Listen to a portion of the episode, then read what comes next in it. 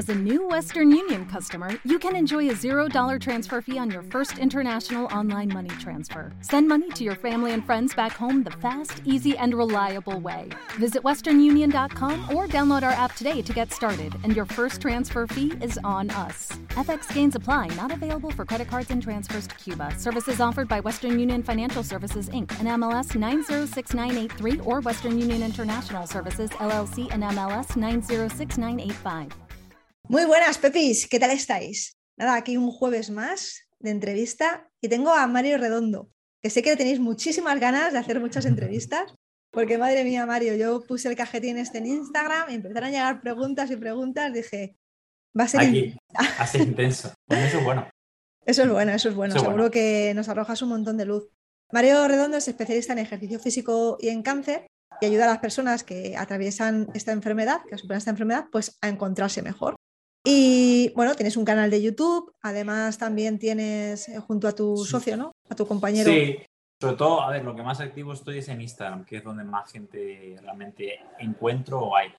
Pero sí, el canal de YouTube hay que abrirlo, el podcast hay que abrirlo y junto con mi compañero, con Iñaki y con Javi, pues intentamos ahí dar un poquito de información de, de esto, que seguro que les conoces también. Sí, Sí, yo, bueno, yo claro, los he estado, yo les sigo, les conozco y, y claro, y además me he preparado la entrevista. Claro que sí, claro que sí. Vale, bueno, Mario, que, está- tiene también un día intenso, le he dicho, venga, Mario, pues vamos a por ello y nos metemos al lío.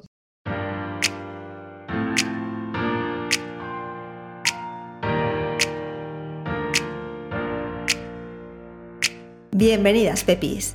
Este es nuestro espacio íntimo, un espacio para mujeres que como tú, como yo, hemos superado un cáncer de mama. También para mujeres que actualmente lo están superando. Soy Rocío García y en 2015 fui diagnosticada con cáncer ER2. Aquí, en este espacio, en el podcast de Pepis, quiero volcar todos mis aprendizajes, también todos los miedos que he superado, todas mis creencias limitantes, todo lo que voy conquistando. Quiero que esto sea un espacio de crecimiento, de acompañamiento y que juntas lo hagamos más grande. Comenzamos.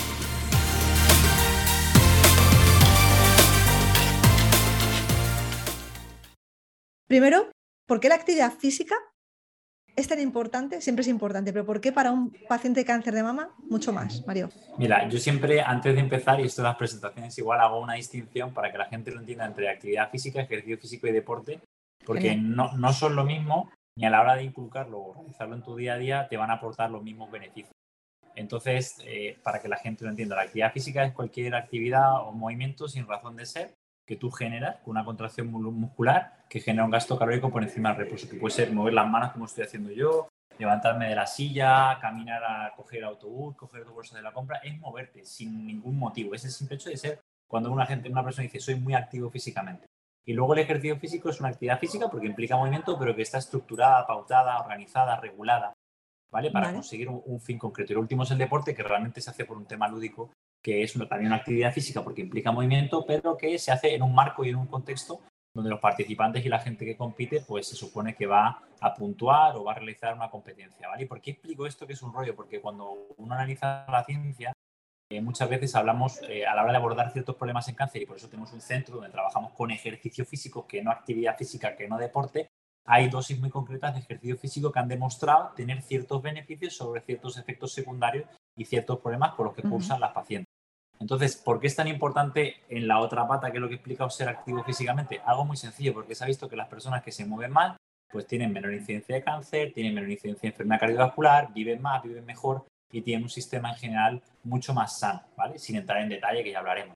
Y de hecho, de esto hay un artículo precioso de Lee y colaboradores, una revista potente que es la Critical Journal of Sport Medicine, que ellos ven la asociación que hay entre ser muy fís- físicamente muy activo y cuánto riesgo de reducción de cáncer o de mortalidad específica por cáncer ocurre en personas que no han sido todavía diagnosticadas y en supervivientes, que es gente que ya ha pasado la enfermedad, se ha curado y ahora sigue teniendo un riesgo de mortalidad por cáncer o que la enfermedad recurra y de alguna manera te lleve a un fin, a un fin fatal o peor. En este caso se habla de que el, el ejercicio físico, ser físicamente activo, te previene en padecer un cáncer en un 30%, 35% en cáncer de mama, que no es poco.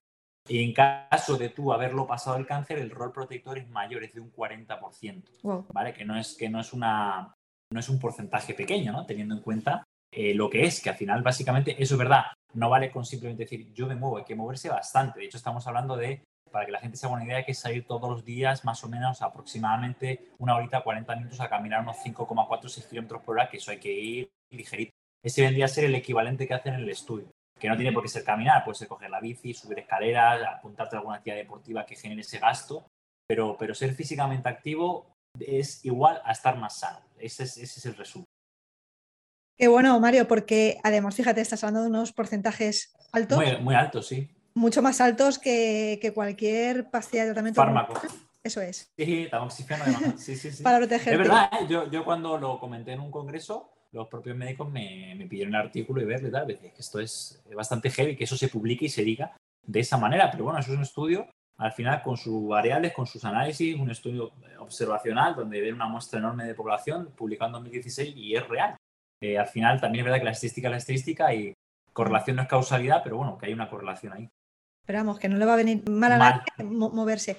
Si lo tienes por ahí localizado el artículo, sí que me gustaría que me lo pasaras algo genial. Te lo pasaré, y además con la captura de pantalla de hasta, hasta dónde está el párrafo que pone eso, porque además hace una distinción entre el superviviente o el paciente que ya ha pasado el cáncer y, la persona que aún no ha sido diagnosticada y como digo, tiene un rol protector mayor en personas que han superado la enfermedad, por una serie de aspectos que luego comentaremos.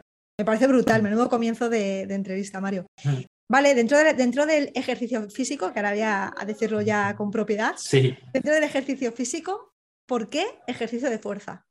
Vale, pues esa es la, la gran pregunta y me alegro que, me lo cuenten o me pregunten porque al final nosotros, eh, o sea, explicarlo es muy complicado en términos generales lo del ejercicio, pero siempre hacemos hincapié en el entrenamiento de fuerza y la importancia que tiene. ¿Por qué? Mira, te doy unas par de, de aspectos muy sencillos. Primero, en mujer en cáncer de mama en concreto, en este caso, cuando se induce una supresión normal, va a proteger tu hueso, ¿vale? Eso es un punto muy importante, teniendo en cuenta que si eres una mujer menor de 40 años o de 50 que no llega a su menopausia y ya te restringen las hormonas, pues vas a entrar en una menopausia inducida con mucho menor hueso y con mayor probabilidad de fractura y de complicaciones, o sea que protege el hueso. Luego, a nivel cuando se hacen estudios comparativos en relación a fatiga o a dolor, se ve que el entrenamiento de fuerza es superior para reducir tanto el dolor como la fatiga, ¿vale? Que es una, cuestión de calidad de vida y efectos adversos que tiene la paciente de cáncer o los pacientes que son reales. De hecho, en uno de los artículos se estima que el, que el 90% de los pacientes a lo largo de sus tratamientos experimentan la fatiga relacionada con el cáncer, que es una fatiga típica y que el ejercicio físico es súper importante. Luego, lo más importante, va a ayudarte a mantener una buena condición y una masa y fuerza muscular, que es súper importante para aumentar la supervivencia y tolerar los tratamientos, porque en cáncer de mama, que también esto es un estudio de, de Villaseñor y colaborador del 2012, se ve cómo los, las mujeres de cáncer de mama a los 5 o 10 años que preservan mayor cantidad de masa muscular se mueren menos, tienen menos mm. complicaciones e incluso tienen menos enfermedad cardiovascular. Por tanto, presentar un buen sistema muscular es súper importante y esto no se hace andar, o sea, andando, perdón. De hecho, mm. el otro día que tú lo viste, ¿no? Salió una mm. rosa en la tele hablando de que caminar, bueno, es gratis, podemos ver por otro lado, pero al final es que ese mensaje a mí no me gusta porque al final a la gente de pie de calle le diga que hay que caminar y caminar es completamente insuficiente para un problema tan gordo como es haber superado un cáncer o tener un cáncer. Y luego, otra cosa súper importante en pacientes en tratamiento que ayuda a mejorar la tolerancia a los tratamientos.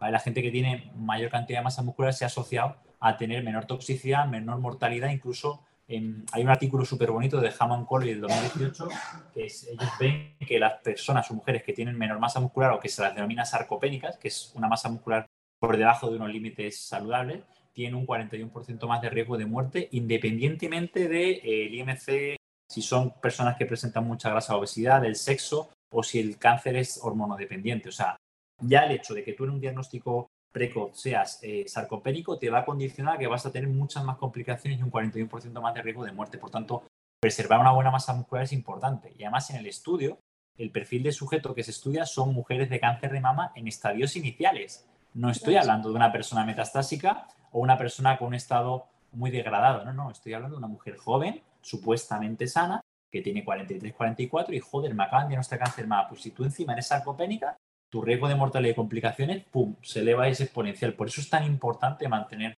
una buena masa muscular y una fuerza muscular, es primordial.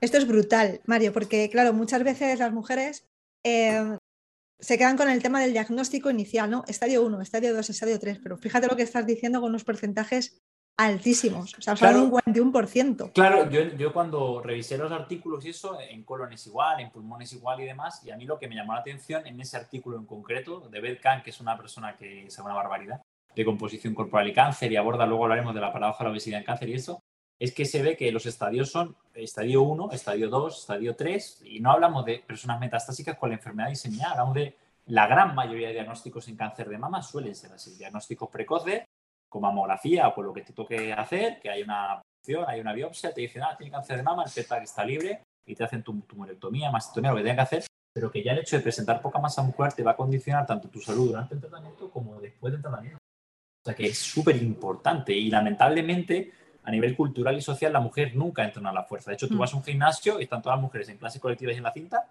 todos los hombres a las pesas. Y habría que mezclarse un poco porque eso es importante. O sea, tenéis que entrenar la fuerza. Pepis, hay que coger pesas, por favor. Súper importante. Y no de 3 kilos, pesas. Y no, eso, y no de 3 kilos, pesas, pesas que pesen. Esa me gusta. ¿Cuántas horas a la semana? es una pregunta que nos llegaba de una Pepi. ¿Cuántas horas a la semana de fuerza y, cuántas de cardio? Mira, hay, hay un consenso que de la, hay una institución que se llama ACSM, que es el Colegio Americano de Medicina Deportiva, el American College of Sport Medicine, que eso no lo han cambiado desde hace décadas. Son siempre las mismas indicaciones que son a nivel cardiovascular, te hablan de 150 eh, minutos hasta 300 minutos y por encima de eso, de actividad cardiovascular de moderada intensidad. ¿Qué es moderada intensidad? Caminar a 5,4 kilómetros por hora, para que la gente se haga una idea. O lo puedes reemplazar esto por hacer 75 o 150 minutos de vigorosa intensidad, que esto es como correr a 7,5, 8 kilómetros por hora. Eso, es lo que ellos te recomiendan como, como el mínimo a nivel cardiovascular. Y luego en fuerza te están hablando de más o menos mínimo dos, a ser posible tres días de entrenamiento de fuerza contra resistencia, que está adaptado a tu capacidad funcional. Cuando yo hablo de capacidad funcional es a tu estado. O sea, quizá una mujer muy mayor, muy frágil, pues en casa, con cuatro gomas, dos garrafas de agua y su peso corporal, se puede desenvolver y puedes hacer una rutina de entrenamiento que sea eficaz, pero para ti y para mí, quizás gente más joven y gente que algo se mueve de más, en mi casa o tengo una barra con mínimo 100 kilos, hay muchas cosas que no voy a tener ningún tipo de estímulo para entrenar y me voy a atrofiar. Entonces, eso, eso, es lo, eso es lo mínimo. Ahora, ¿qué ocurre? Que esto es como decir, esto es lo mínimo y ahora vosotros os apañáis. Pero el problema cuál es? El problema es que esto, para la gran mayoría de la población que trabaja, que tiene niños, que tiene tratamientos, que tiene médicos, es inviable. O sea, ¿de dónde sacas tú 150 minutos en una semana para entrenar? Más otros dos, tres días de fuerza que te llevan 25 como mínimo, 30, 40 minutos. No los sacas. Entonces yo a la gente siempre digo, se ha visto, y hay un estudio precioso de Harden de la clínica de Mayo, que con un día de entrenamiento de fuerza, solo un día de entrenamiento de fuerza, uno, ¿vale? Que lo puedes hacer en tu casa, eh, y además ser físicamente activo, que es acumular al menos 150 minutos, ya reduces el riesgo de mortalidad en un 33%, que es una barbaridad. Entonces, muchas veces lo que ocurre es que y esto hay un, hay un, el artículo te lo tendría que buscar, está en la plataforma de FISA, que es de mis compañeros de Adrián Castillo, de Javi Morales y, y de Pedro Venezuela, que publican cosas increíbles en su revista de fisiología y demás. Se ha visto que eh, es verdad que se mejora mucho la salud y se mejoran mucho las enfermedades crónicas con muy poquito ejercicio. Te estoy hablando que incluso de 7 minutos al día, bien hecho, pero luego es verdad que hay una meseta donde hacer muchísimo más no da un beneficio mucho mayor. ¿Vale? El problema es que encontrar ese equilibrio es difícil. Entonces yo, la mayoría de nuestros pacientes lo que hacen es uno como máximo dos días de entrenamiento de fuerza, ¿vale? Y luego intentamos que estén físicamente activos, que eso ya se encargan ellos. Y luego hay alguna gente que está en alguna actividad deportiva aparte que le gusta, porque que se va a yoga, va a pilates, va a una clase de spinning o hace otra cosa. Pero nosotros nos aseguramos de que al menos en esa semana hagan un día de fuerza. Y es verdad que haciendo muy poquito y entrenando aunque sea un día, se puede mejorar. Evidentemente, depende de tu nivel. Una persona que nunca ha hecho nada de entrenamiento de fuerza ni ejercicio mejora mucho. Esto es bueno también subrayarlo, Mario, por eso mismo, porque mujeres que nos estén escuchando, que nunca han hecho deporte, y además sobre todo como tú dices, ¿no? que en la sociedad las mujeres es como que siempre se iban a, la parte cardio, a la parte colectiva. Bueno, estamos hablando de empezar con siete minutos y un día de fuerza. Sí, sí, sí, sí. De hecho, de hecho te, lo, te lo busco, lo averiguo, ¿vale? Porque es real. Genial. Y, hay un protocolo que son siete minutos al día y luego tú poco a poco vas incrementando los minutos. O sea, con 20 minutos el entrenamiento es eficaz. De hecho, yo siempre a la gente digo, mantenerse una vez que llegas a un estado es muy fácil. No hace falta tanto ejercicio para mantener la forma física. Hay un estudio que está hecho en atletas, no recuerdo el autor, te lo miraré, que porque lo, busqué para ver cuál es el mínimo de entrenamiento que tú tienes que mantener. Eso sí, es en sujetos sanos y en este caso un perfil joven, pero estamos hablando de dos series a la semana por grupo muscular ridículo. O sea, eso es menos de un día de entrenamiento. En media hora, el nivel cardiovascular va de los 16, si mal no recuerdo, a los 36 minutos a la semana de entrenamiento cardiovascular para mantener la forma física durante, no sé si eran 50 semanas o 36 semanas, no recuerdo. O sea, quiero decir que no hace falta tanto y además, como mm. estamos tan mal, a poco que haga vas a mejorar. Eso es. Qué bueno. Eh, vale, me preguntan las pepis, ¿cuándo empezar a entrenar? Y sobre todo es por, me acaban de operar. Claro. No, no, sí, sí. Yo, mira, yo cuando levanto el teléfono y a veces te llaman y dice, ¿cuándo, ¿cuándo empiezo a entrenar? Digo, ya va a estar. Si no has empezado ya, va a estar. O sea, es cuanto antes, es la, es la respuesta. Ahora, ¿qué, ¿qué ocurre? Eh, previo a la cirugía, puedes entrenar hasta el día antes de la cirugía y debes entrenar. Hay una cosa que se llama prehabilitación que consiste en simplemente conseguir que la, el estado de salud de la persona lo eleves a su máximo exponente para que cuando tenga la cirugía la persona tenga un periodo pequeño, por favor, de reposo y movilización y no caiga por una línea umbral donde empiezas a tener desacondicionamiento físico, más dolor, más fatiga, peor función del hombro, adherencias, inflamación, etc. Hay varios, varios artículos, hay uno que me gusta mucho, que es un protocolo muy sencillo que se llama Prosper UK, que lo que hace es eh, valorar un poco a las mujeres y plantear un programa para el posoperatorio. A partir del cuarto día puedes empezar a hacer algo, ciertos movimientos, a partir del séptimo tienes que estar moviendo el brazo, evitar por encima de 90 grados, pero sí llevarlo un poquito más arriba, sobre todo en flexión de hombro, en rotación, y luego ya a los 14 días deberías poder tener una función normal, independientemente que sea cirugía conservadora, mastectomía o que tengas expansor o lo que sea. Yo a la gente le digo, o les intento explicar, cuando tú tienes una cirugía de una, de una mama, no deja de ser como cuando al futbolista le operan de la rodilla.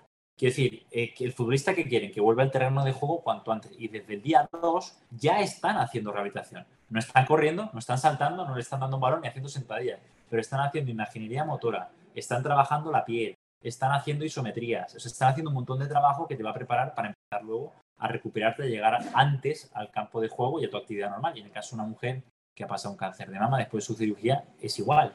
De hecho, aquí hay gente que a los 15 días tiene una función de hombro completamente normal tras mastectomía. ¿Vale? Pero porque ha habido, ha habido un trabajo primero previo y un trabajo posterior. Y luego también hay que reconocer que cada persona tiene sus tiempos de recuperación y hay gente que genera más fibrosis, hay gente que no. Hay gente que le aparece el condón axilar a los dos días de la cirugía, hay gente que le aparece a los 15 días o no aparece nunca. Hay gente que eh, tiene muchísimo seroma y tardan dos meses, bueno, no, un mes en quitarle los, eh, ¿cómo se llama? Los, drenajes. Los drenajes, perdón. Y mm. hay gente que a los 10 días se los han quitado a los 7. Hay gente que, me explico, ¿no? O sea, que dentro, eso, eso que te comento del protocolo es un protocolo para la tendencia general, pero luego dentro de eso, más menos 3, ¿no? Como cuando, cuando ves los estudios de que ves las desviaciones estándar. Los sujetos tenían 30 años, más menos 5. Pues algunos tenían 25, otros Pues esto es lo mismo. Dentro de esos 4, 7 días, 10 días, 15, pues hay gente que tarda un poquito más y hay gente que tarda un poquito menos. Pero a los cuatro días de la intervención quirúrgica tú puedes empezar a hacer cosillas. Eh, tan sencillo como terapia espejo.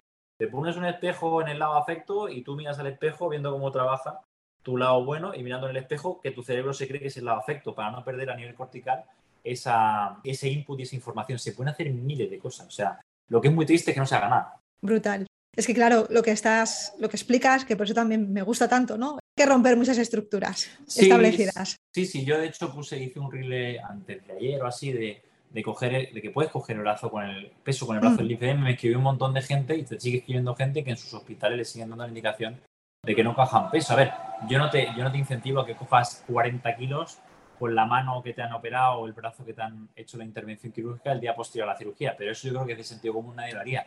Pero que no puede ser es que apenas han pasado dos, tres años y que ese brazo lo tengas inutilizado, que te lo hubieran, parece que te lo hubieran amputado. Eso no puede ser. Eso no puede ser. Ahí sí que entonces es cuando lo has perdido realmente. Claro. Em, se puede hacer porque hemos hablado de antes de la operación, después de la operación y cuando estás también con el tratamiento, preguntan las Pepi, cuando estás con el portacat, ¿se puede entrenar? Sí, claro. De hecho, yo siempre a la gente le digo, ¿cómo, cómo queréis que hacen los estudios en pacientes? Tienen portacat, tienen PIC, claro, tienen muchas cosas se puede y se debe. Yo cosas que limito que intento evitar, evidentemente, esto es de sentido común. Que te den un golpetazo en el, en el portacán, ¿no? No te vas a poner a boxear o a que te den golpe o vas a evitar cualquier tipo de, de situación donde puedan dañar el aparato, pero suele ser a nivel de golpe. O sea, ten en cuenta que tanto el material con el que está hecho el portacán como la posición donde está puesto el catéter está por la vena subclavia, eso no se va a salir ni va a romper. Se rompe antes tu cuerpo que el portacat, o sea que no lo vas a romper. Eso me lo decía Nuria Rodríguez Salas, que es oncóloga de La Paz, me dice que romper un portacat es que hay que ser muy, bruto. Otra cosa es que no te funcione bien, que te cuesta el pinchar, o que tengas problemas, o mucha gente tiene a veces trombos o problemas de la coagulación, pero eso ya no es relacionado al ejercicio en sí, es relacionado al a un cuerpo extraño que aparece en la vena. Que eso pasa mucho con los P, que hay muchísima gente que tiene, que tiene mm. trombos, y muchos de ellos porque tengas un trombo tampoco quiere decir que no hagas ejercicio, habrá que ver cómo hacerlo, porque Luego muy divertido, pero ante la duda, siempre la, supuesta medida que se suele tomar es el hecho de ser como no muy radical, pero intentar mantener el reposo, ¿no? Como no sé qué hacer o no sé si es bueno o malo, te quédate en reposo. Y es, mm. increíble que le tengamos más miedo al movimiento que al sillón, ¿no?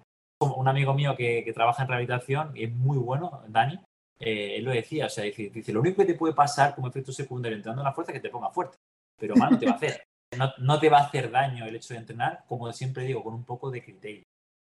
Bueno, y que, además es adictivo, porque cuanto más fuerte te vas poniendo, más quieres. Eso es así. Sí, sobre todo que tú, tú percibas que te encuentras bien. De hecho, muchas veces no, te das cuenta lo bien que estás hasta que estás mal.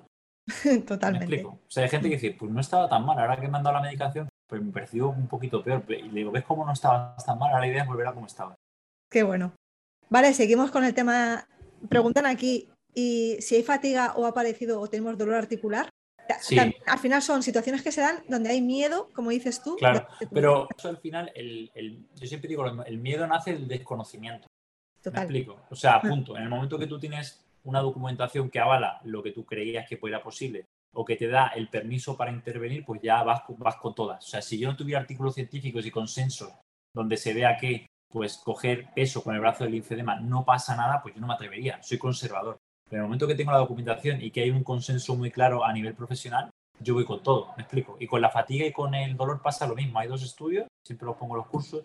Hay uno que es también en la revista en Hammond College del 2017, eh, donde ellos lo que observan es que el, ejercicio físico junto con la terapia psicológica funciona mil veces mejor que la terapia farmacológica para paliar la fatiga. ¿Por qué? Porque la fatiga que se produce por los tratamientos y por la enfermedad es una fatiga atípica que no atiende o no tiene que ver con que me muevo mucho, sino al contrario es que me muevo poco. Y el ejercicio tiene la capacidad de regular todos los sistemas que de alguna manera se desregulan con la farmacología y con la enfermedad. Entonces, si, por ejemplo, yo tengo fatiga porque mi sistema inmune está loco, porque los tratamientos son tóxicos, porque a nivel mitocondrial, que son nuestras fábricas de energía, las he destrozado. Porque por otra parte, además, mis hormonas no funcionan bien, es más, me las han capado. Pues el ejercicio físico tiene la capacidad de regular y mejorar todo esto. Mejora tu función inmune, reduce la toxicidad de las terapias, mejora la función y aumenta las fábricas de energía y por otra parte también tiene la capacidad de hormonalmente regularte.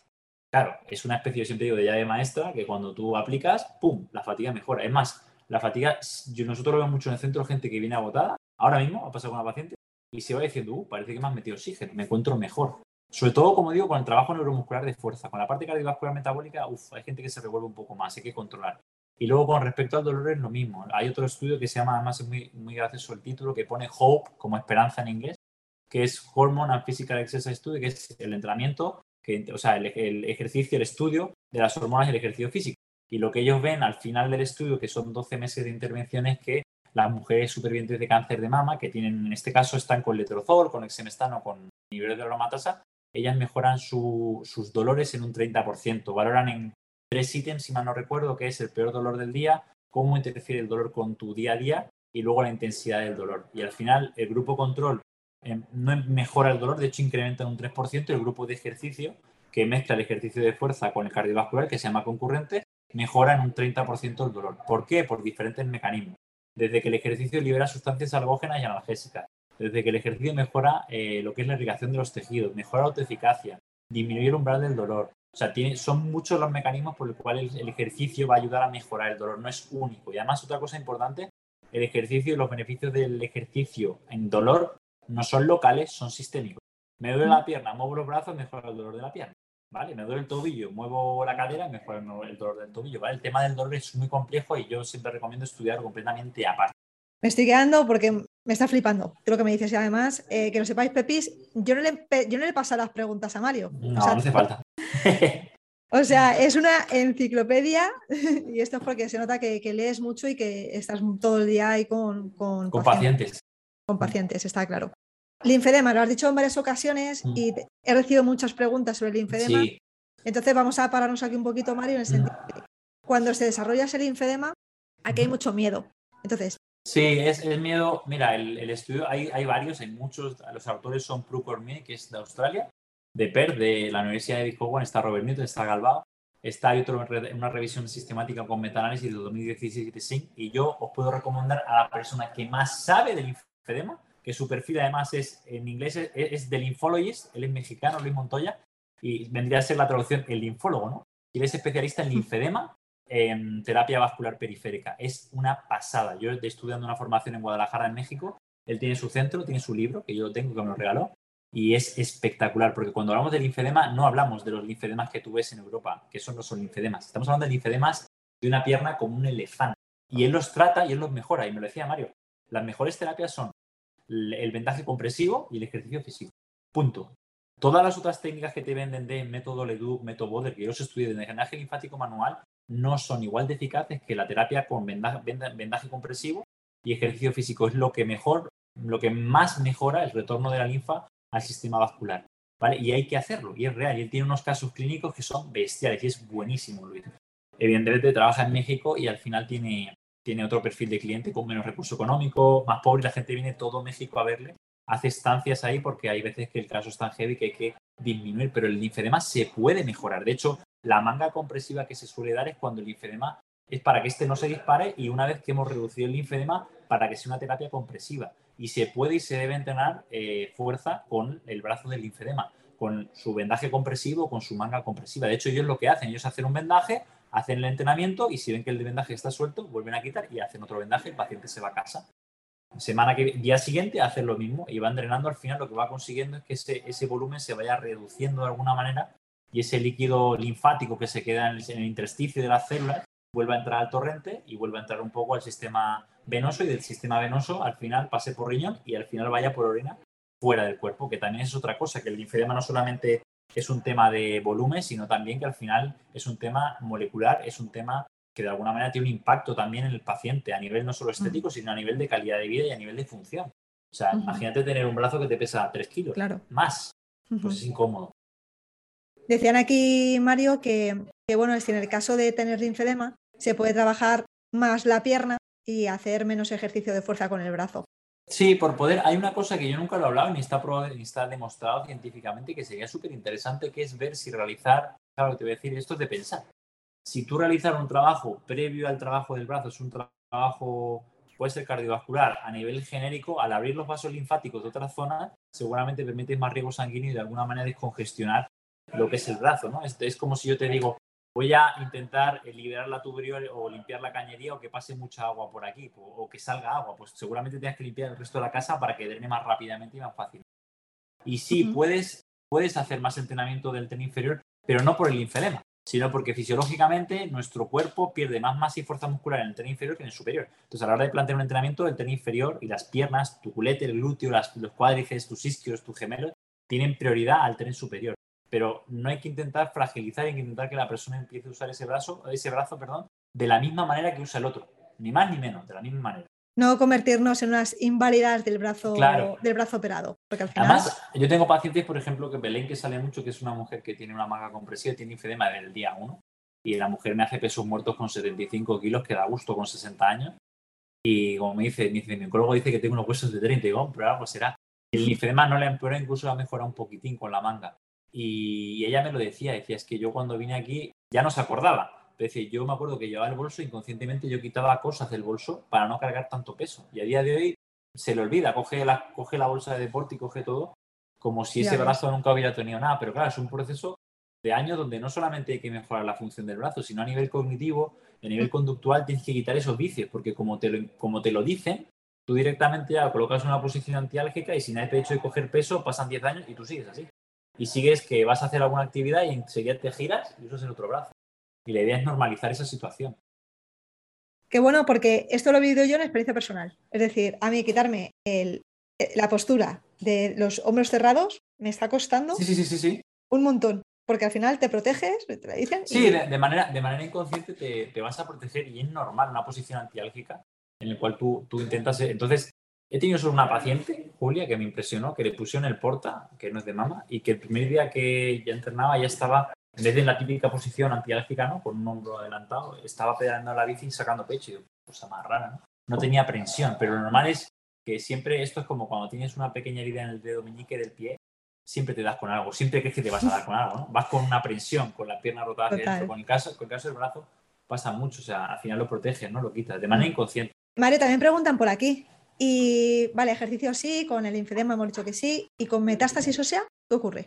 También, de hecho, hay, de eso hay, yo encontré hay varios, pero encontré un artículo muy bueno, que es una revisión narrativa del 2018, Ahí se, que se ha ido. Vale, el 2018 y en este caso ellos ven que el paciente oncológico con, con metástasis óseas puede y debe entrenar y de hecho comparan grupo control y grupo experimental y ellos observan que el grupo experimental, vamos a decir, las personas que tienen metástasis óseas, no tienen mayor incidencia ni mayor riesgo de fracturas que las personas que no tienen metástasis. Por tanto, el ejercicio sí es seguro y es eficaz.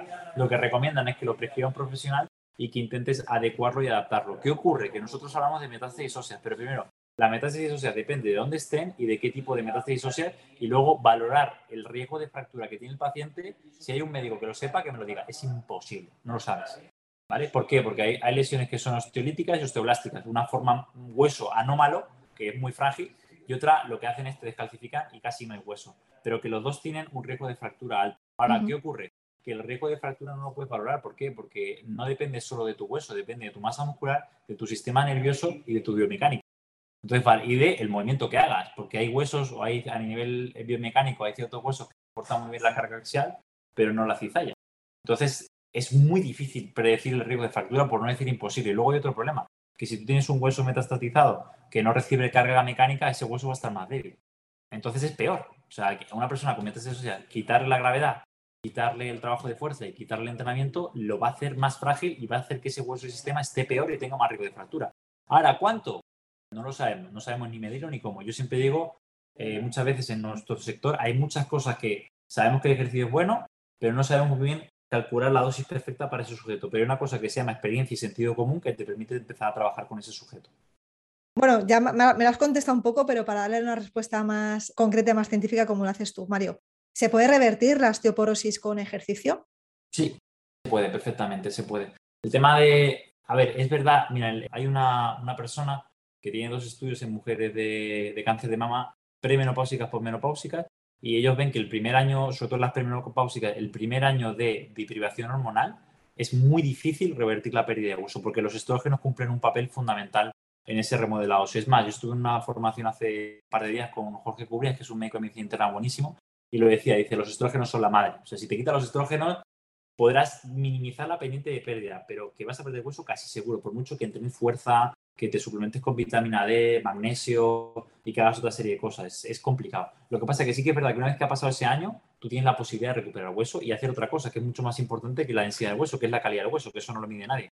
Hay un estudio de, en Rotterdam hecho con una muestra de 8.000 sujetos que es divertidísimo y yo siempre lo digo, que ven que se rompen más los que tienen más hueso que los que tienen menos. Porque no es solo tener mucho hueso, es tener una buena calidad del hueso. Yo a la gente se lo explico como un arquitecto, un ingeniero. Tú puedes tener una casa porque si tú has, calculado mal la estructura, da igual la cantidad de material que tengas o la cantidad de columnas que tengas, se te va a caer. Entonces yo te pongo un ejemplo, si estoy aquí en esta habitación y tengo cuatro columnas, no es lo mismo tenerlas bien distribuidas que repartan la carga que las cuatro en una esquina y que el techo se me caiga por arriba. El, número, el número cuatro, o sea, son cuatro, una casa tiene cuatro, la otra tiene cuatro, una se te rompe y la otra no. Y tiene que ver no con la cantidad de columnas, sino con la calidad y la distribución de esas columnas, de esas trabéculas en el hueso. Entonces, es súper, claro, es súper importante entender que la calidad del hueso no se mide nunca, es más importante que la cantidad del hueso. Y la calidad del hueso tiene que ver con, con el estímulo que tú le des, que es un estímulo mecánico. O sea, la vitamina D, el magnesio, cualquier suplemento no va a mejorar la calidad del hueso, va, a mejorar la disponibilidad que tienes tú de ladrillos, pero el que pone los ladrillos es el ejercicio, el que dice voy a ponerlo aquí, voy a ponerlo aquí, lo voy a quitar de aquí, lo tengo que poner aquí.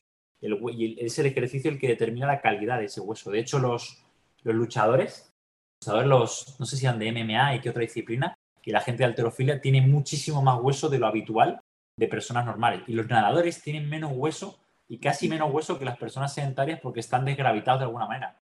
un nadador profesional que se tira toda su vida cuatro o seis horas en la piscina no ha tenido carga mecánica para realmente tener una buena masa ósea. Hay una revisión sistemática de un brasileño que la puse hace poco que lo, que lo valoraban. Entonces, la idea al fin y al cabo, yo a la gente digo, da igual que tu densitometría empeore, aunque suene un poco raro. Si tu calidad del hueso está mejor, que se puede medir con un, con un test que se llama TBS, que es Trabecular Bone Score, que te da un score, eh, tu hueso está mejor y ese score va a mejorar con el ejercicio.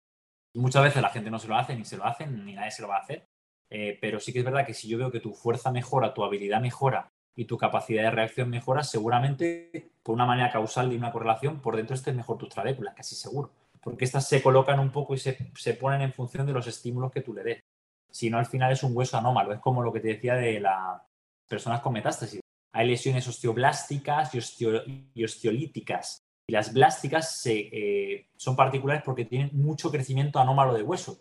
Está hipercalcificado. pero esa hipercalcificación tiene un riesgo de fractura muy alto porque es un hueso mal plegado y mal puesto. Entonces, por eso es tan importante la calidad del hueso, igual que a nivel muscular, no se trata de que tengas mucho músculo, se trata de que tengas un músculo muy eficiente, que coordine muy bien, que se contraiga muy rápido, que funcione muy bien sus mitocondrias.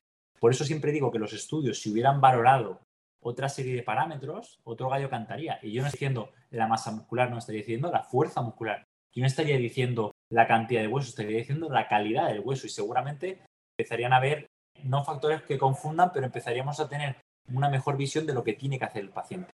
Wow, además que esto, Mario, eh, no sé cómo lo recibirán las pepis, pero arroja, a mí por lo menos me arroja muchísima esperanza. Al final sí, ¿sabes lo que pasa? Que el problema que hay es que si tú a una persona, que a mí me ha pasado por una paciente, ¿no?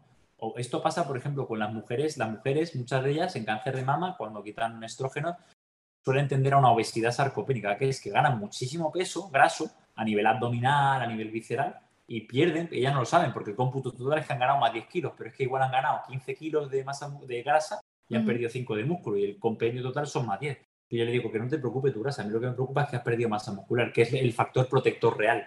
De hecho, la obesidad sarcopénica es el, problema. una persona con una obesidad o mucho tejido graso, pero con una buena cantidad de masa muscular y funcional, no tiene problemas de salud metabólico. De hecho, es un ejemplo de esto que es muy divertido, el estudio japonés con los luchadores de sumo. Los luchadores de sumo, cuando están en periodo competitivo, tienen mogollón de grasa corporal, pero son todos metabólicamente sujetos sanos. Dejan de entrenar, todos diabéticos. A los tres meses se vuelven todos insulino dependientes. Entonces, por eso que al final, si tú estás en una consulta y yo veo una persona con un peso importante de graso y veo que muscularmente está deficiente porque le cuesta levantarse de la silla, le cuesta andar, pedalear, digo, mira, a mí tu grasa me da igual, el problema es que muscularmente está fatal.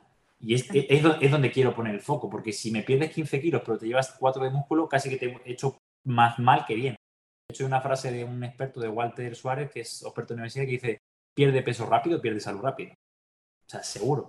Entonces, claro, al final, ¿qué pasa? Que los médicos, de alguna manera, con buena fe, os dicen, tienes que ganar hueso, tienes que ganar músculo, tienes que perder peso graso. Y eso a veces no hace falta para ganar salud, que es lo increíble. Entonces, son mensajes que hay que intentar minimizar, porque tú puedes frustrar mucho a una mujer que no consiga ganar masa muscular cuando la miden, porque es muy difícil.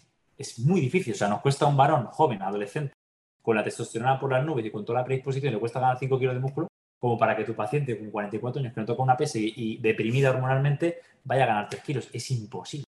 Claro. Entonces es mejor decir, vamos a mejorar la función y mejorando la función vas a mejorar tu calidad de hueso, vas a aumentar tu esperanza de vida, vas a aumentar tu supervivencia, vas a reducir la toxicidad, vas a encontrarte mejor. O sea, es mucho más fácil.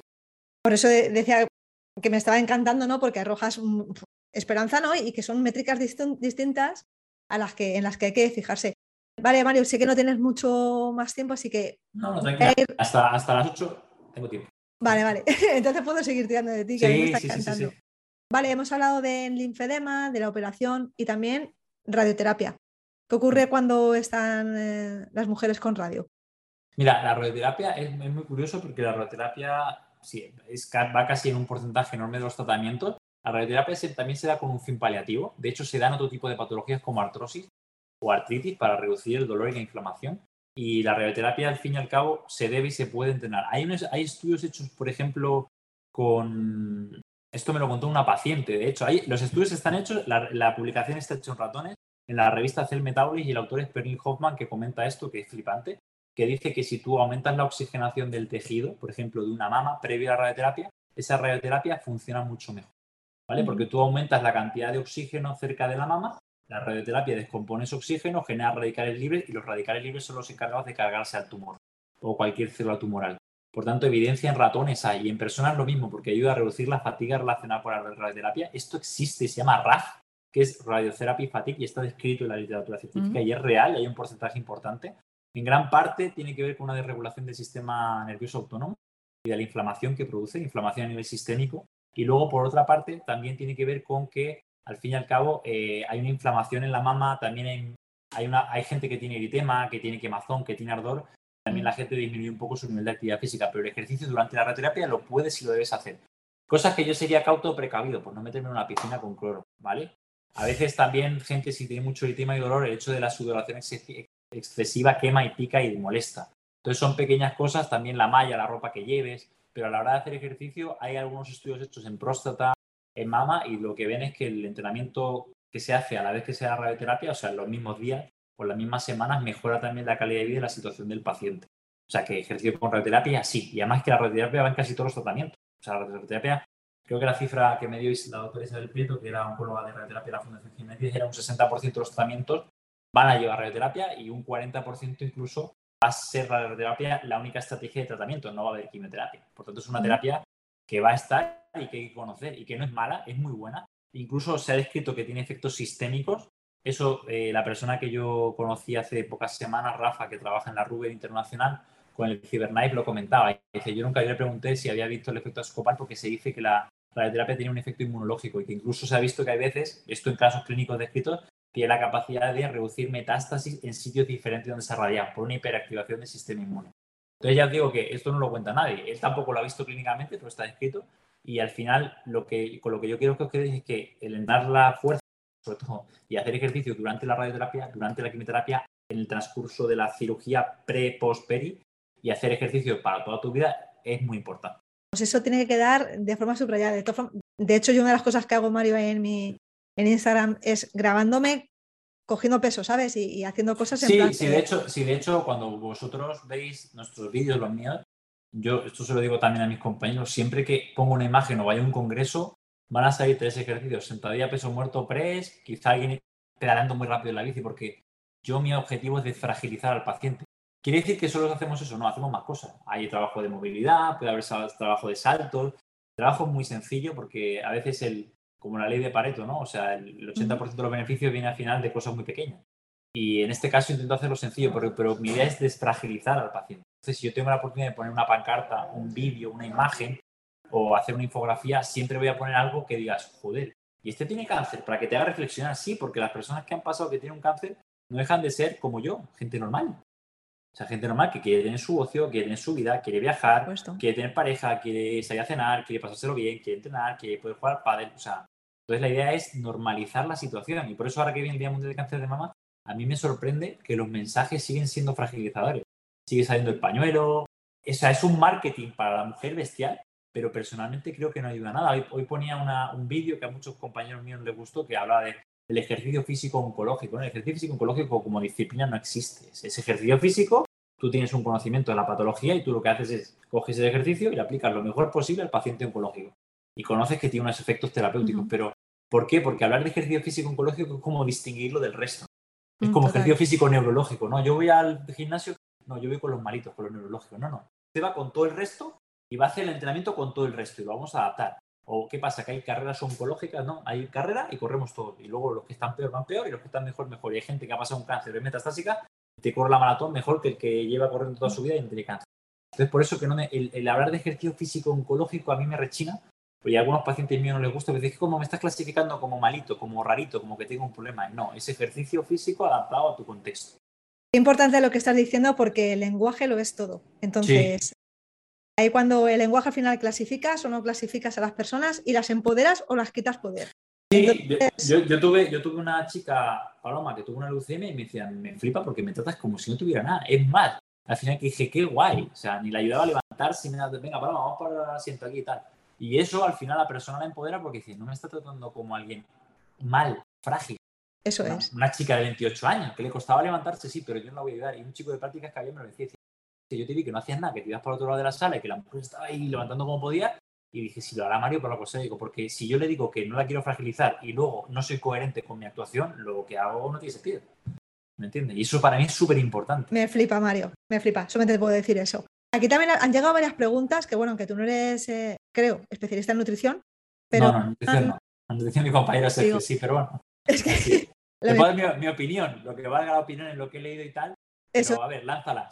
Por tema de ayunas. Decían eh, que si era mejor hacer ejercicio en ayunas y luego los ayunos. Mira, de ahí yo te puedo recomendar a un, a un amigo y compañero mío que, que habla del ayuno en Dica Montiel, que podrá ser más o más polémico, pero que de eso sabe. Y al final, el ayuno es un estado natural.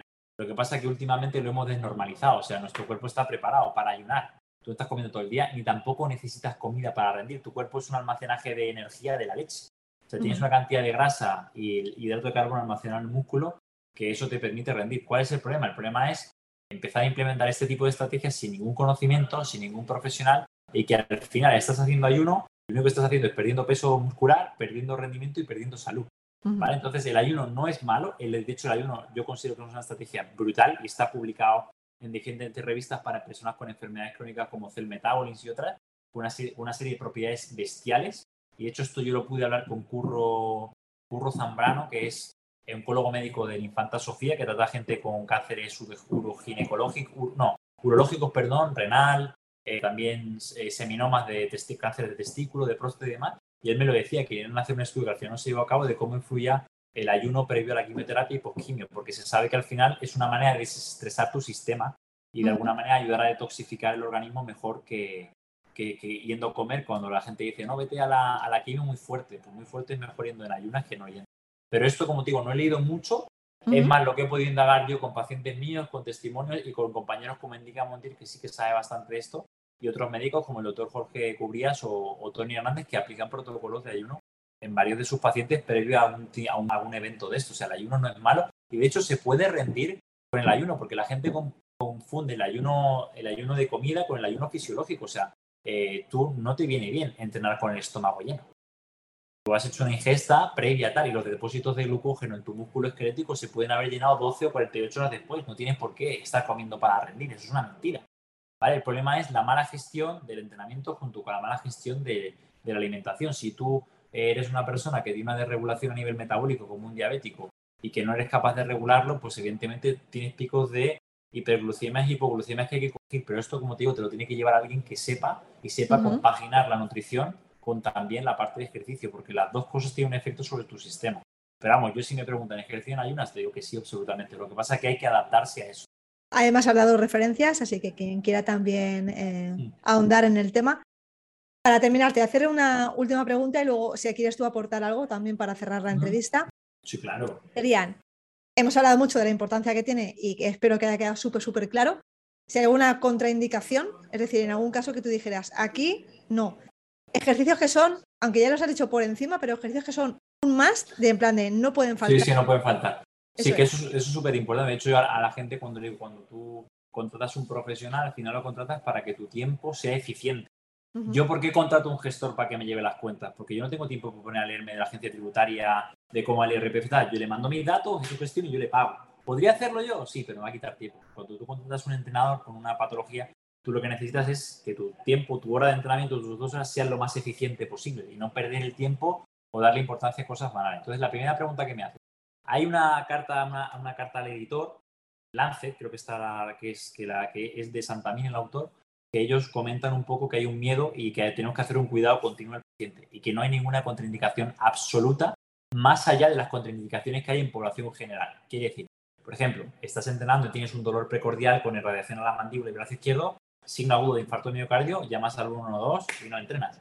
Pero ni seas tú, ni yo, ni un paciente oncológico, nadie, ¿vale? Tienes, por ejemplo, una saturación de oxígeno por debajo del 88% y tú no debes entrenar, te tienen que estabilizar, ¿vale? Pero con situaciones como neutropenia, anemia, trombocitopenia, metástasis, ¿vale? Metástasis cerebral, puedes y debes entrenar. Lo que hay que hacer es adaptar el entrenamiento a esa situación. Por ejemplo, personas con metástasis cerebrales a veces tienen alteraciones a nivel cognitivo. Entonces tienes que hacer un entrenamiento sencillo, que no haya una carga cognitiva alta. No le puedo poner a que tome decisiones rápido, a que hace ejercicios por correr tal, porque se va a fatigar mentalmente porque no puede. Vale, personas con metástasis óseas, pues voy a intentar seleccionar aquellos ejercicios que me ayuden a sobrecargar la zona sin tener un impacto en el hueso que sea desorbitant y que me lo pueda cargar. ¿Vale? Y gente con neutropenia, pues evitar que haya contacto con otros, que use mascarilla o que esté en una sala de espacio cerrado solo sin más gente, ¿vale? O al aire libre.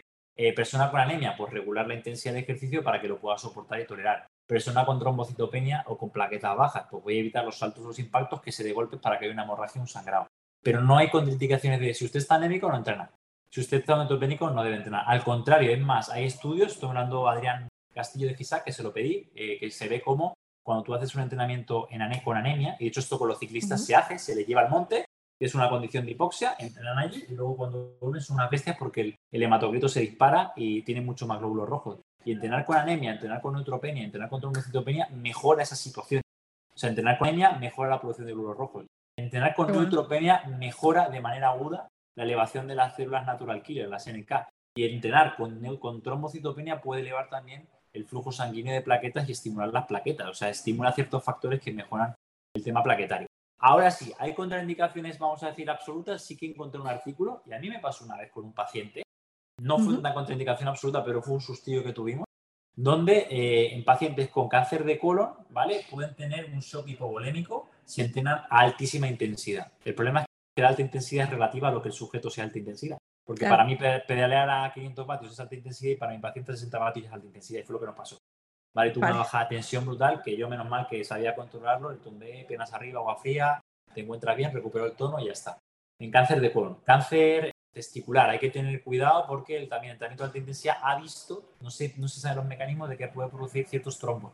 Hay que tener cuidado, ¿vale? Y luego, en personas con metástasis cerebro, hay que tener cuidado con la alta intensidad porque puede gatillar por la alta intensidad eh, respuestas espásticas o que puedas tener un shock en ese sentido, ¿vale? Un, un ataque epiléptico.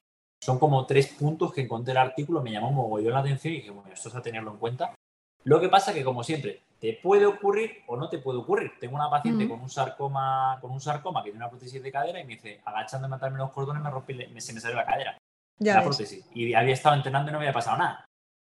O sea que, que, es así, que incluso entrenando con un profesional hay ciertas cosas que te pueden ocurrir porque el sistema es tan complejo y tan dinámico que te puede ocurrir. Lo importante que es tener el conocimiento previo para saber hasta dónde puedes llegar o si pasa algo que hacer, que es lo importante. De hecho, a este, a este hombre, a Luis Montoya, hace muy poco, ayer que le escribí, le pasó en su clínica, tuvo, tuvieron una fractura eh, de una metástasis en la clínica y ellos, como son especialistas, no tuvieron ningún problema. Además, son especialistas en la parte ortopédica del hermano, Ángel, y en la parte de terapia vascular. Eso dice: llamamos a la ambulancia, posición antiálgica, le reducimos bien con vendaje, pum, se fue sin problema. O sea, quiere decir que incluso así te pueden pasar, pero lo normal es que no pase nada. De hecho, comento lo último, hay otro artículo de Santa Mina que es súper chulo, que es un diagrama de flujo de cómo podemos conectar a las personas y a los pacientes de cáncer con ejercicio físico a nivel de la población general y a nivel de, la sociedad.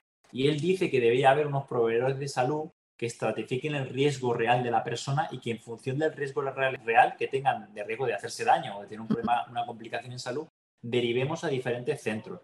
Si es una persona con, insuficiencia cardíaca o con cardiotoxicidad o con un riesgo muy alto de fractura o una persona caquética, pues debería estar en un entorno intrahospitalario. Si es una persona que ha pasado un cáncer y que sigue con secuelas y con aspectos metabólicos y con aspectos de medicamentos, pues sería ideal que vaya con un sitio como el nuestro donde tengan unos conocimientos de la patología y de lo que es la enfermedad. Y si es una persona que ya ha pasado su tamoxifeno, que ya está bien, que no tiene riesgo de recurrencia, que no tiene nada, que se vaya a un programa de salud general, a su ayuntamiento, a su gimnasio de turno de barrio y que haga una rutina como si fuera una persona normal, que no tiene que haber ninguna complicación extra. Lo que es importante es que te haga un screen de riesgo real y vean a qué sitio perteneces tú. Hay que intentar quitarnos un poco el miedo a que el paciente, entre comillas, oncológico es una persona compleja. De hecho, suele ser bastante fácil de entrenar porque, como digo, a nivel funcional estáis bien. Yo, la semana pasada entrené con un paciente con esclerosis múltiple un poquito avanzada y, hostia, eso fue una movida. Es otra cosa. Porque para levantarse del asiento tuvimos que hacer un esfuerzo de la leche. Y eso fue difícil, pero una persona con cáncer puede levantar de la silla, puede caminar, puede empujar una prensa y puede hacer vida relativamente normal. Que tiene fatiga, que tiene dolor, sí, pero no es una persona con Parkinson, no es una persona con esclerosis múltiple, que es mucho más complejo a nivel funcional. Entonces vamos a aprovechar que la persona está bien, no vayamos a fragilizarla y vamos a darle realmente para que mejore. Muy bueno, porque además, una de las cosas de filosofía de Pepis es que nada de ser víctimas ni nada de esto, es de que tenemos la capacidad de decisión y la capacidad de estar mucho mejor. Y luego respecto a lo que decías, Mario, de que, oye, puede pasar que en la consulta haya de repente una fractura o que pase algo. A nosotros nos pasó, nos pasó eh, a mi compañera que le pasó otro día con otra chica, me he estado yo en la sala y le di una baja de tensión, a veces le pasa, ¿no? Una persona más hipertensa, con medicación y tal. No hizo nada, el primer entrenamiento muy raro, tampoco hizo intervalos de alta intensidad, era todos los ejercicios estando de pie, nunca la tumbó, nada como que tú dijeras, bueno, por ahí puede estar de una bajada de tensión importante. La, tenemos el tensiómetro ahí, lo medimos, salía error 6, que error 6 es que estás muy baja. O sea que dije, bueno, tranquila, que se siente, que recupere un poco el aire, échale agüita en las manos, si quieres tumbarla para que llegue sangre y irrigación al cerebro y tal. Y a las 5 minutos se recuperó y ya acabó el interno y se fue. Esas cosas te pueden pasar. Y fíjate que no hicimos nada. De, es que no sé qué pasó, tranquilo, a veces puede pasar y son cosas que están dentro de lo que puede ocurrir. Lo importante es saber manejarla y no asustarse. Eso es. Eso es. Mm. Bueno, Mario, y ya para ir terminando, te quería hacer una pregunta, que es, ¿qué ejercicios para ti son un más? O sea, no podrían faltar nunca para una paciente oncológica. Vale, y bueno, de todo lo que hemos estado hablando, al final, para mí, un must, algo que no puede faltar, evidentemente, son ejercicios de fuerza del tren inferior, ¿vale? De fuerza que donde puedas aplicar una gran cantidad de fuerza. Ejemplos de esto, si tienes la técnica, la movilidad, la capacidad, ya has progresado. Peso muerto, sentadilla, zancadas o estocadas, no pueden faltar. ¿Vale? Luego de tren superior, pues algún tipo de empuje horizontal, tipo el press de banca o puede ser cualquier tipo de push, hay que valorar el caso, ¿vale? Eh, porque una persona que tenga una reconstrucción no va a pasar nada por hacer un par de series, ni si te va a desarrollar el pectoral, ni si te va a subir la prótesis, ni si te va a encapsular, ni nada de nada. Pero sí habría que seleccionar un poco según la situación de la persona. Y luego, evidentemente, ejercicios de tracción. O sea, al final es trabajar la fuerza, pero sobre todo hay que hacer mucho hincapié en, esa, en esa parte del tren inferior. Y luego no puede faltar, si tienes, como digo, la capacidad y, la destreza de hacerlo también, eh, ejercicios de potencia.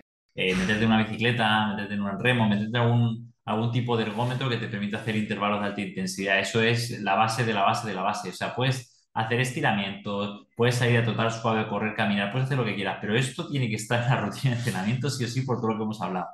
O sea que eso es un must, no puede faltar. Genial, pues apuntamos ahí en la agenda eh, eso, que caminar lo suficiente, hay que hacer estas cositas. Exactamente. Y, para ir terminando, a mí me gustaría que explicaras a las Pepis algún caso que a lo mejor has tenido especial o que tú consideres que puede servir de, de inspiración para aquellas mujeres que ahora están diciendo, sí, bueno, pero es que yo ¿Sabes? Que están poniendo esas excusas. ¿Algún caso que, que recuerdes? Pues hay dos que me gustan mucho. Una es Belén, que es una mujer que ahora mismo ya tiene 60 años, que vino conmigo en 2017, que ya nunca había hecho ejercicio, nunca había entrenado a la fuerza, venía con un linfedema con la manga compresiva. Se lo tocó como, como reto objetivo empezar a hacerlo porque estaba autoconvencida que era buena para su salud, que me conocí en una charla en Genesis Care para pacientes hace ya mucho y la mujer empezó a entrenar y pasó pues de, nunca haber hecho ejercicio a entrenar dos, tres, cuatro veces en semana la fuerza y movilizar cargas casi de 70 kilos en un peso muerto, con 60 años. Y ella siempre que va al oncólogo me dice, el oncólogo siempre me dice que tengo los huesos como una chica de 30, ¿no? Y está con su terapia hormonal y tuvo mil movidas durante su proceso, o sea que es una persona que a día de hoy lo, más importante, no es eso, lo más importante es que ahora, aunque no entrene conmigo y tenemos contacto de, vez en cuando por WhatsApp, me escribe, la escribo y demás, eh, ella sigue entrenando en casa y se compró material y en, su, el salón de su casa tiene una colchoneta, tiene una plataforma de, trabajo de entrenamiento de powerlifting, tiene un rack, tiene una barra, tiene disco maniac, tiene todo y ella sigue entrenando y, sabe que eso es de por vida y es por su salud.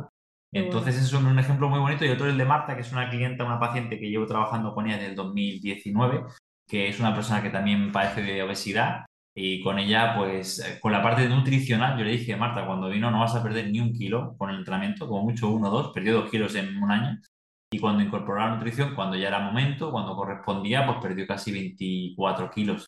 Eh, y luego después de eso, no solamente perdió peso, sino mejoró mucho su fuerza y por cosas de la vida, por diferentes situaciones, pues ha tenido una neuropatía del brazo promovida por un problema que tuvo de la cirugía y demás, eh, pero que la mujer ha seguido entrenando y no falla nunca, da igual lo que tenga, no falla. Y por eso a día de hoy está como está. Y a pesar de que ganó peso, ha vuelto a perder peso, ha mantenido su fuerza. Hay en ciertos movimientos que lo ha mantenido, lo ha mejorado, como la parte del tren inferior, porque no involucra el brazo, pero en el tren superior lo bueno es que por el hecho de seguir entrenando lo ha mantenido, como ella me dice, dice, a veces vengo para eh, no empeorar o para no estar tan mal porque sabemos que eso hay que trabajar. Estoy trabajando con una compañera mía, con Sandra, la parte de fisioterapia, la parte de dolor persistente, la parte de, suplementos y demás con, con, el equipo de Jorge Cubría. Y es una persona que al fin y al cabo lleva desde el 2019 y si no hubiera sido, y siempre lo hablamos, por nosotros, no solo yo, por el resto de, personas que la hemos acompañado, que yo la he derivado, pues la mujer seguramente me dice, yo puede que estuviese muerta, de un infarto, de un problema de la obesidad que hubiera rebotado, de cualquier otra cosa, de diabetes o lo que sea.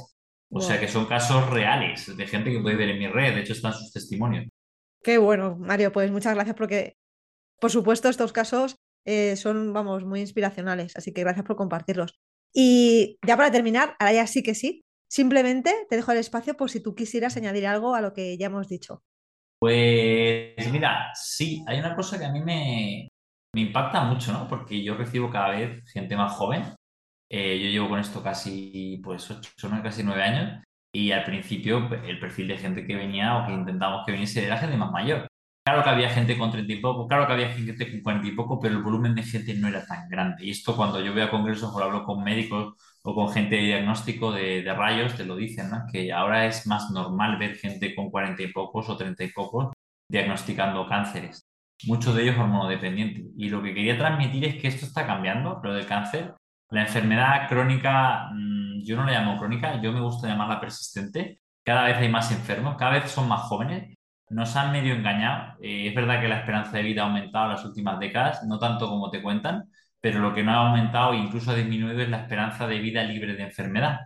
Y a día de hoy tenemos más gente joven enferma que va a convivir con esa enfermedad. ¿Por qué digo persistente? Porque hay un montón de factores de riesgo que nadie te cuenta y que están publicados y evidenciados. El artículo salió hace menos de dos semanas en un Nature que llaman mucho la atención y hacen hincapié y lo pone, lo pone en el gráfico, es que lo pone y lo puedes leer, de cosas como el abuso de antibióticos, los anticonceptivos orales, la cronodisrupción, los ritmos circadianos, la exposición a pantallas, ¿vale? El no ponerse al sol, de bajos niveles de vitamina D, la polución, el agua contaminada, la dieta occidentalizada, la inactividad física, eh, la obesidad, y todos son factores de riesgo que deberíamos medio conocer, mucha gente no los conoce y van a tener un impacto muy, muy grande en nuestra salud. También hablan de los sweeteners, los edulcorantes, y esto la gente no lo sabe. Y la gente que está enfermando, y yo lo digo, y no tengo ningún problema, yo voy a ayudar con ejercicio, pero, hay, pero hacer ejercicio y comer bien, que hay que ver que es comer bien, no es suficiente para no enfermar.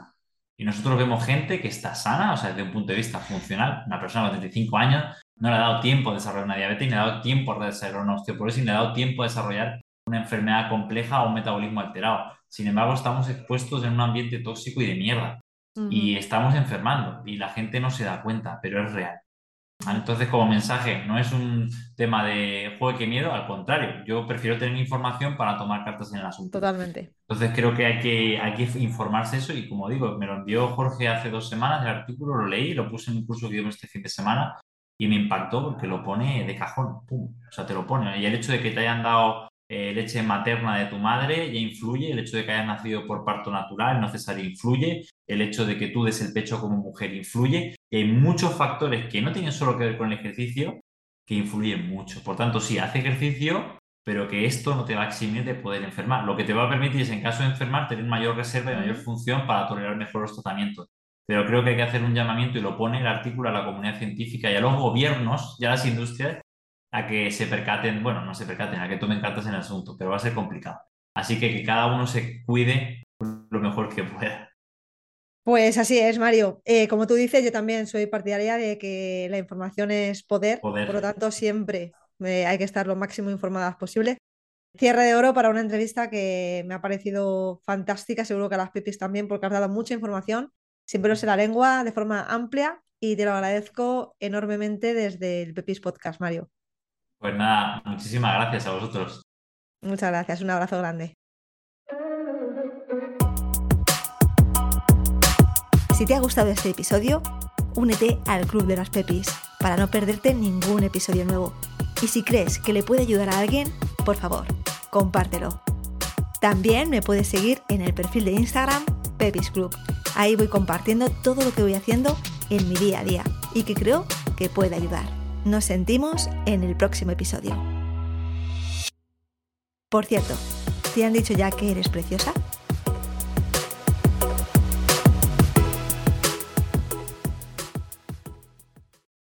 ¿No se merece tu familia lo mejor? Entonces, ¿por qué no los mejores huevos? Ahora, Egglands Best están disponibles en deliciosas opciones. Huevos clásicos, de gallina libre de jaula y orgánicos de Egglands, que ofrecen un sabor más delicioso y fresco de granja que le encantará a tu familia. En comparación con los huevos ordinarios, Egglands Best contiene la mejor nutrición como 6 veces más vitamina D, 10 veces más vitamina E y el doble de omega 3 y B12. Solo Egglands Best. Mejor sabor, mejor nutrición, mejores huevos. Visita egglandsbest.com para más información.